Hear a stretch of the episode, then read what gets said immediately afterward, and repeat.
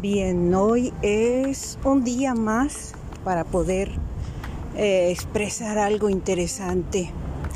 Vamos a hacer un recuento. Bueno, quiero hacer un recuento. Realmente estoy hablando yo sola para ustedes.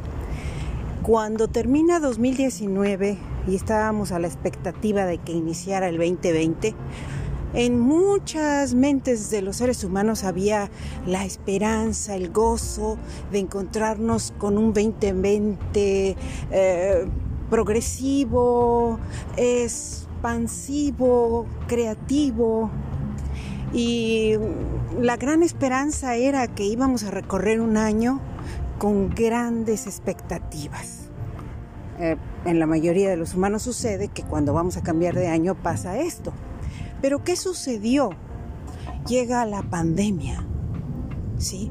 Entonces nos abre un camino completamente diferente, nos pone a analizar la vida desde otro punto de vista. Con esa experiencia, ahora que estamos recorriendo 2021 y que nos vamos adentrando a la idea del 2022, ya las personas ya no piensan lo mismo ya no ven la expectativa fabulosa de encontrarnos con un año nuevo, prometedor, eh, esperanzador, con grandes expectativas, con retos por cumplir, sino que hemos frenado un poco esa idea y nos hemos preguntado, algunos de nosotros, cuáles son las alternativas que tenemos. ¿Cuál es el mundo paralelo que nos ofrece una realidad que podemos modificar? Y esa es la pregunta de esta tarde. Si pudieras cambiar lo que tienes en tu entorno o lo que tienes en tu realidad, ¿por dónde empezarías?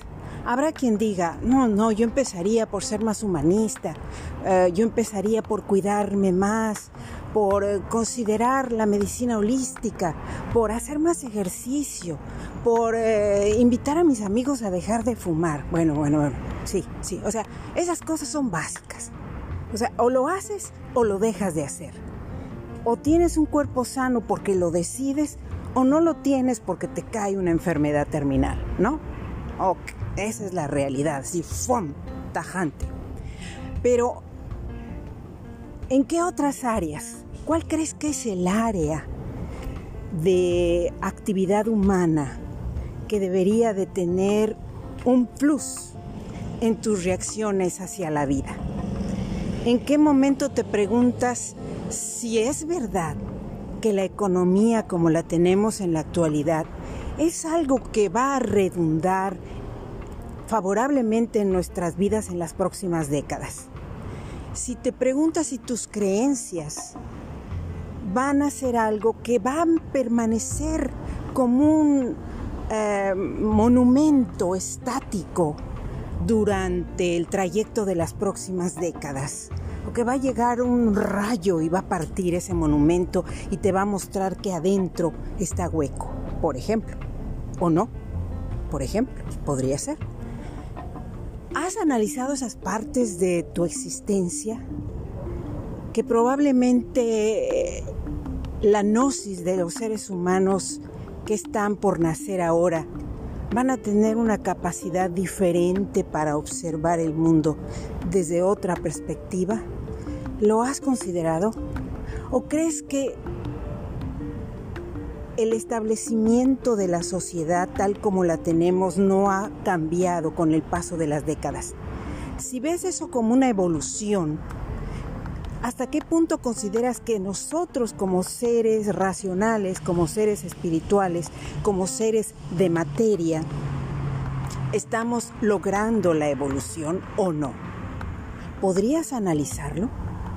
¿Podrías considerarlo? ¿Cuál es el punto más álgido en tu carta de valores a lo cual le dirías, esto funciona porque me dijeron que así era, funciona porque por herencia mi padre me dijo, esto es así y no de otra forma? Analízalo, analízalo porque es interesante. El 2022 es un dos frente a ti, es la pareja, es el otro, es el que tienes enfrente, es tu número dos, tú y tu dualidad, y la persona que tienes enfrente si lo ves desde ese punto de vista simbólico. ¿Cuáles son las áreas de tu vida que modificarías? Y de la vida en tu núcleo social y de la vida en el núcleo global. ¿Crees que las cosas van a cambiar para bien o que vamos a caer en una realidad distópica impresionantemente fatalista o que va a haber una separación de clases impresionante donde el nicho de los ricos va a ser más rico todavía y el nicho de los pobres va a seguir, va a permanecer ahí porque así es y no puede ser de otra forma. ¿Crees que la humanidad se merece eso? El que tú digas, no puedo ser otra cosa porque mis limitaciones son estas. Podrás tener limitaciones intelectuales, podrás tener limitaciones económicas, pero tus limitaciones intelectuales te pueden permitir ir más lejos. ¿Y hasta qué punto rompes la academia y continúas siendo un pragmático?